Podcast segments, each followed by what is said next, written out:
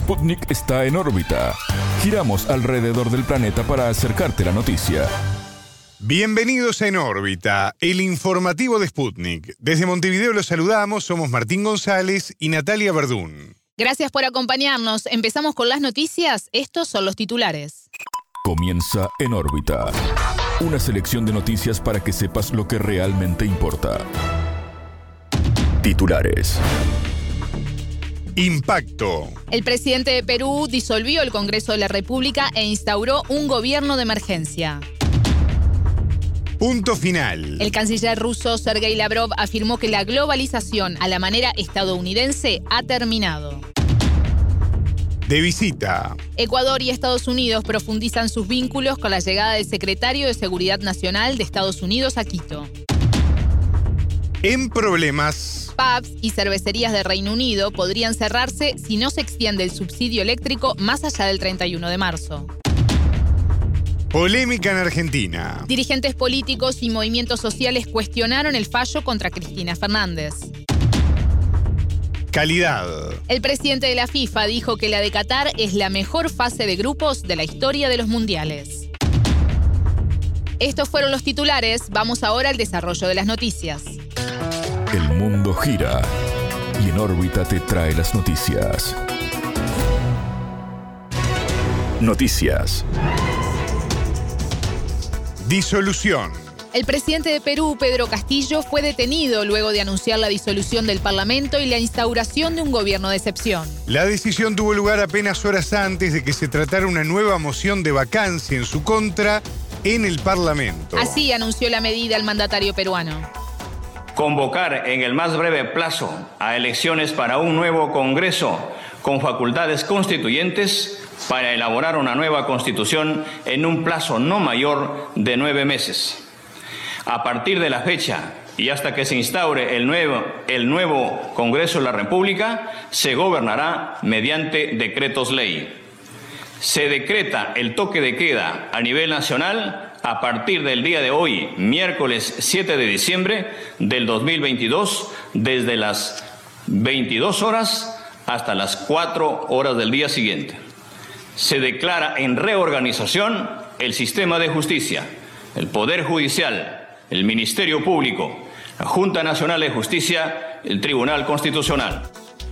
Castillo argumentó la disolución en base a las diferencias con el Congreso. Según él, la mayoría de sus integrantes no se han detenido en su objetivo de destruir la institución presidencial. Castillo hizo un repaso por los proyectos de ley que el Ejecutivo envió al Congreso y que no fueron aprobados. Tras el anuncio, el comandante general del Ejército, Walter Córdoba Alemán, dimitió a su cargo. Sobre la situación en órbita consultó a la analista política Eliana Carlín.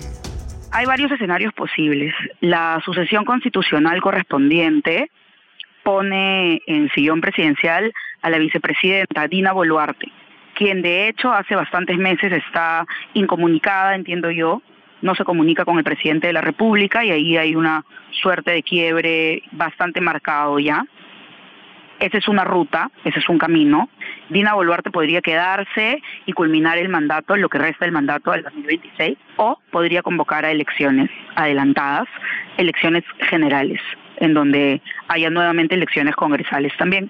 Por supuesto que desde mi criterio no debería haber eh, nuevas elecciones generales sin hacer cambios en las reglas de juego que impidan este desbalance de poder y este abuso parlamentario que ha venido sucediendo en los últimos años en el país, que nos han llevado a esta triste situación de inestabilidad. Eh, la otra ruta sería que renuncie la vicepresidenta Dina Boluarte. No veo por qué ella tendría que hacer eso, pero esa sería otra ruta y quien asumiría por sucesión constitucional sería el presidente actual del Congreso, que es un militar en retiro, el general Williams. El pedido de vacancia de este miércoles 7 era el tercero que debía enfrentar el presidente desde su asunción en julio del 2021. La destitución basada en la incapacidad moral para ejercer la presidencia fue igualmente aprobada esta jornada en el Congreso. La vicepresidenta Dina Boluarte fue elegida para continuar en el cargo de Castillo. Más temprano, la jerarca había rechazado la disolución de las cámaras. Consultada sobre si esta decisión representa el final del gobierno del presidente Pedro Castillo, la entrevistada indicó lo siguiente. Así es, y esto pese a que todo parecía indicar que no se llegaba a los votos de la vacancia nuevamente en el Congreso de la República. Ha habido informaciones también que las hay siempre sobre gestiones de la vicepresidenta Medina Boluarte, que ya habría conversado con algunas bancadas y que ya habría estado incluso conformando un gabinete, ella por su lado, ¿no? Asumiendo que la votación de hoy no hubiese conseguido la vacancia. Entonces, es, este tira y afloje ha terminado por generar esta situación, que por supuesto ha sido una decisión del presidente de la República, electo Pedro Castillo, electo en 2021, pero que rompe los marcos constitucionales y es un golpe de Estado, ¿no? Entonces estamos pasando un momento autoritario ahora mismo. Escuchábamos a la analista política peruana Eliana Carlín. Fin. La globalización a la manera estadounidense ha terminado, declaró el ministro de Exteriores de Rusia, Sergei Lavrov. Y agregó que el nuevo sistema en construcción no dependerá de Occidente. El jerarca hizo estas declaraciones en su discurso en el Foro Internacional Lecturas Primakov, centrado en economía y relaciones globales, que se realiza en Moscú. Para el canciller, Rusia no quiere seguir haciéndose ilusiones con Occidente, que demostró ser totalmente indigno de confianza, poco fiable y mendaz. Se está construyendo un nuevo sistema financiero y logístico que no debe depender de los caprichos y el sentido de superioridad de nuestros antiguos socios occidentales, dijo. Lavrov también se refirió a la organización del Tratado de Atlántico Norte, la OTAN.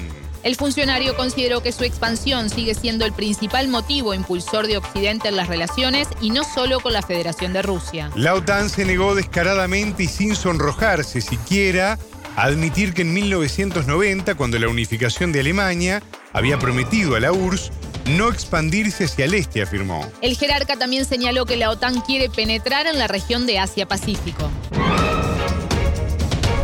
Colaboración. El secretario de Seguridad Nacional de Estados Unidos, Alejandro Mayorkas, visitó Ecuador para abordar temas bilaterales. En la agenda del funcionario norteamericano aparecieron temas como la seguridad cibernética y la lucha contra el crimen organizado transnacional. También exploró oportunidades para una mayor cooperación con respecto al fortalecimiento del intercambio de información policial y la gestión de migración. La agenda de Mallorcas proseguirá por Colombia, en donde abordará las prioridades establecidas en la Declaración de Los Ángeles. Esto incluye los flujos migratorios irregulares a través del tapón del Darién y el intercambio de información y la promoción de vías legales para la migración. En órbita entrevistó al ecuatoriano Edison Pérez, analista político y periodista de la emisora Radio La Calle. Pérez señaló que la visita de este alto funcionario tiene mucha relevancia porque el gobierno ha solicitado el apoyo de Estados Unidos para la lucha contra el narcotráfico. Lazo ha solicitado la implementación de un plan Colombia, pero en Ecuador, es decir, un plan Ecuador. Esto ha sido rechazado por la élite política y social de, Ecuador, obviamente, por las implicaciones que tuvo el plan Colombia en ese país y sobre todo también las implicaciones colaterales que tuvo en el Ecuador. Recordemos el caso de Angostura, donde fallecieron algunos líderes de eh, las FARC. En ese marco, la visita del secretario de Estado se entiende como un espaldarazo e interés por implementar el llamado Plan Ecuador. Además, es una jugada política estratégica regional que envía un mensaje clave a los gobiernos y al crimen organizado. ¿Qué está diciendo Estados Unidos? Hey, nosotros vamos a continuar combatiendo al crimen organizado y sobre todo al narcotráfico. Estamos acá, hoy estamos en Ecuador y mañana estaremos en Colombia. El analista dividió en dos aspectos fundamentales la agenda que Mallorcas desarrolló en Ecuador. La seguridad cibernética y la lucha contra el crimen organizado transnacional, que ya ha hecho referencia el presidente Guillermo Lazo sobre ese pedido al presidente Joe Biden de Estados Unidos. Tomando en consideración sobre todo las circunstancias en las que se encuentra Ecuador. Hay un índice de inseguridad altísimo, más de 4.000 muertes en este año y nueve crisis carcelarias donde han sido asesinadas más de 400 personas privadas de la libertad. Además, Ecuador es considerado el tercer país con mayor cantidad de incautación de droga. En el, 2002, en el 2022 superó las 300 toneladas. Ecuador ya no solo es un país de tránsito, también es un país de consumo y en esa medida a Estados Unidos le conviene, le interesa actuar para no perder, digamos, el, poderío y la incidencia en la región, considerando que eh, hoy Ecuador tiene un presidente de corte neoliberal como Guillermo Lazo y que de alguna manera se apega mucho y se asemeja mucho a los intereses norteamericanos para continuar implementando su plan y sobre todo su incidencia en, la región a través de, de Ecuador. El entrevistado afirmó que con esta visita queda confirmado el interés de Estados Unidos en colaborar con el país sudamericano en el combate al crimen organizado. Ecuador ha venido dando algunos pasos en firme para luchar contra el narcotráfico y el crimen organizado. Hay que ver ahora qué posibilidad y que a la larga cómo se termina de materializar el apoyo de Estados Unidos en, el país, con recursos o qué está de fondo. Se busca nuevamente tal vez una base de manta en Ecuador. Recordemos que en, el, en Colombia hay nueve bases militares norteamericanas. En Ecuador se quiere volver a la base de manta, puede ser esa una de las intenciones, tomando en consideración sobre todo que Ecuador se ha convertido en un país de tránsito donde el, flujo de, la droga ha sido de manera exponencial. 300 toneladas en este año han sido incautadas, de las que han sido incautadas, de las que no se han incautado cuántas habrán. Entonces hay una importancia y una relevancia que le da Estados Unidos a Ecuador, sobre todo por ese, eh, esa posibilidad de truncar ese paso que se ha convertido bastante abierto en, en Ecuador. Escuchamos a Edison Pérez, analista político y periodista de la emisora Radio La Calle. Consecuencias. Pubs y cervecerías de Reino Unido podrían enfrentar un cierre masivo si no se extiende el subsidio a la electricidad más allá del 31 de marzo, fecha en que está previsto su fin. Enfrentar los costos reales de la energía implicaría una pérdida del 20%, según un estudio de la consultora Frontier Economics solicitado por la asociación que reúne a estos locales comerciales. A esto se suma la inflación que afecta a materias primas y otros insumos, señala el informe. Las dificultades que enfrenta el sector se relacionan con el Brexit, la pandemia, el conflicto en Ucrania y las sanciones que la Unión Europea y Estados Unidos impusieron a Rusia. Otro sector que se encuentra en riesgo de cierres es el de los pequeños teatros. Según un informe de Sky News TV, dos de cada cinco salas independientes teme cerrar definitivamente antes de fin de año. Esto porque el alza en el costo de vida hizo que la asistencia se redujera hasta un tercio. Los teatros con menos de 300 asientos podrían perder alrededor de 1.030 millones de dólares en la venta de entradas este año en comparación con 2019. El arte se convierte en lo primero a lo que se renuncia. Es lo primero que ocurre cuando se recortan la financiación y el gasto, declaró el director del Teatro Bristol, Luke Mallison, citado por el medio. Repercusiones. En Argentina continúa el debate luego de la condena a la expresidenta y actual vicepresidenta Cristina Fernández en el marco de la causa conocida como vialidad. Integrantes del gabinete, dirigentes políticos y movimientos sociales cuestionaron el fallo que establece seis años de cárcel e inhabilitación para cargos públicos de por vida. El ministro de Justicia y Derechos Humanos, Martín Soria, lo calificó de absurdo y consideró que se buscó proscribir a la exmandataria. En tanto, los parlamentarios del Frente de Todos, la coalición a la que pertenece Fernández, señalaron que el Poder Judicial fue reemplazado por una mafia judicial. Apenas conocida la noticia de la condena el martes 6, el presidente Alberto Fernández dijo, los poderes fácticos la trataron de estigmatizar a través de medios de comunicación. Y la persiguieron a través de jueces complacientes a los que pasean en aviones privados y mansiones de lujo los fines de semana, agregó.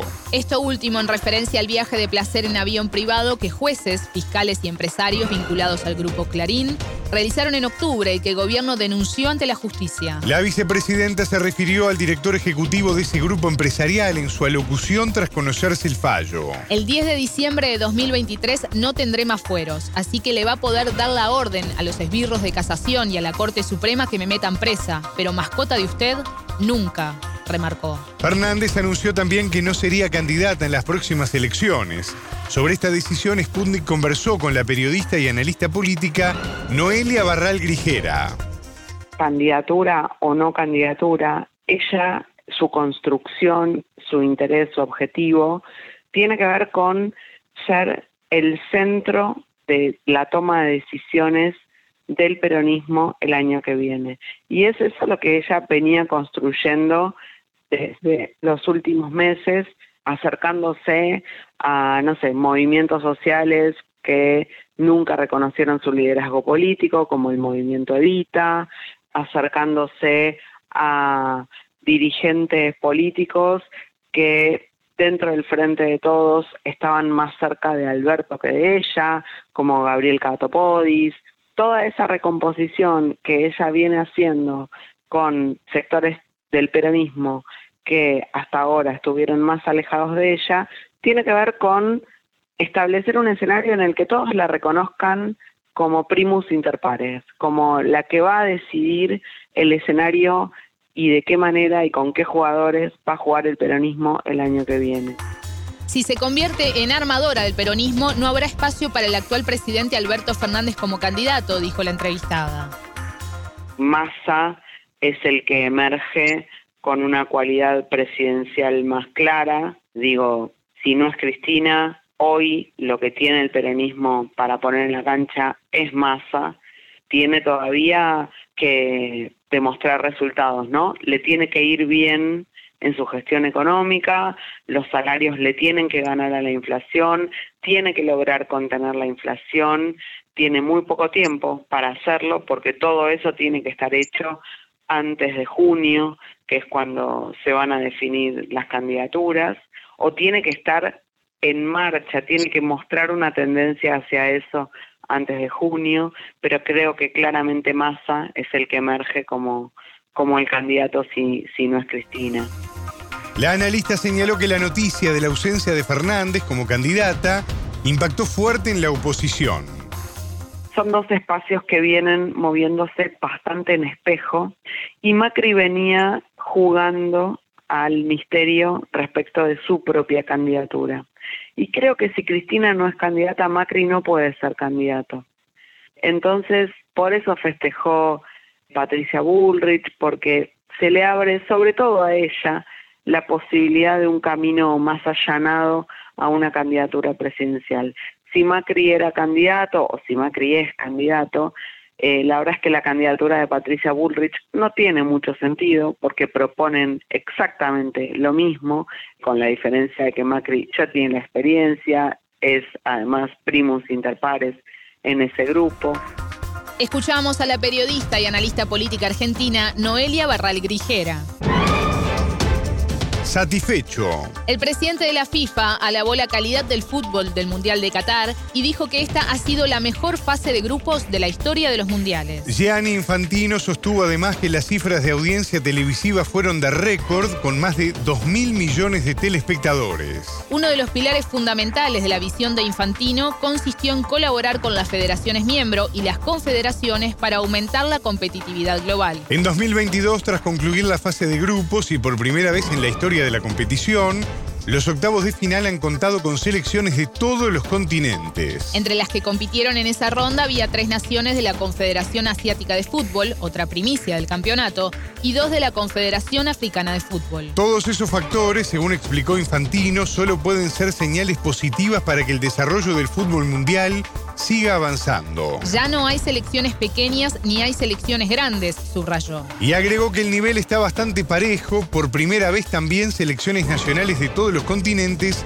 han pasado a la fase de eliminatorias. Eso demuestra que el fútbol se está volviendo verdaderamente global, sentenció el presidente de la FIFA. Hasta aquí en órbita. Pueden escucharnos todos los días a las 18 horas de México, 21 de Montevideo y las 0 GMT por sputniknews.lat. En órbita.